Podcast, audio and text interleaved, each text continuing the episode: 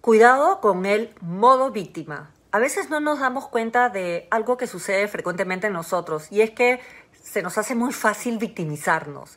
Caemos en este rol de víctimas muy fácilmente cuando hay algo fuerte en la coyuntura de lo que me puedo colgar para no hacer algo que realmente quiero pero requiere esfuerzo o me da miedo.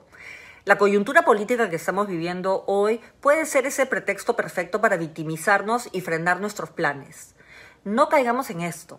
Entiendo que es natural tener miedo y sentirse víctima, pues tiene su lado seductor, ¿no? Porque también automáticamente todos los demás como que se solidarizan contigo y te papachan. Y como todo el mundo se siente igual que tú, se forma una especie de club o una especie de sentido de pertenencia alrededor de algo que te estanca. Pero ojo, yo esto me lo digo todo el día porque también me provoca meterme en ese modo víctima y no arriesgar y no tomar decisiones.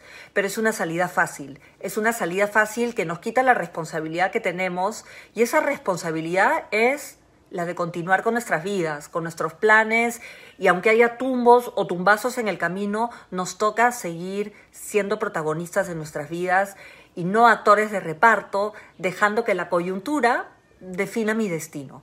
Salgamos entonces de ese modo víctima. Estate alerta y no permitas caer en él.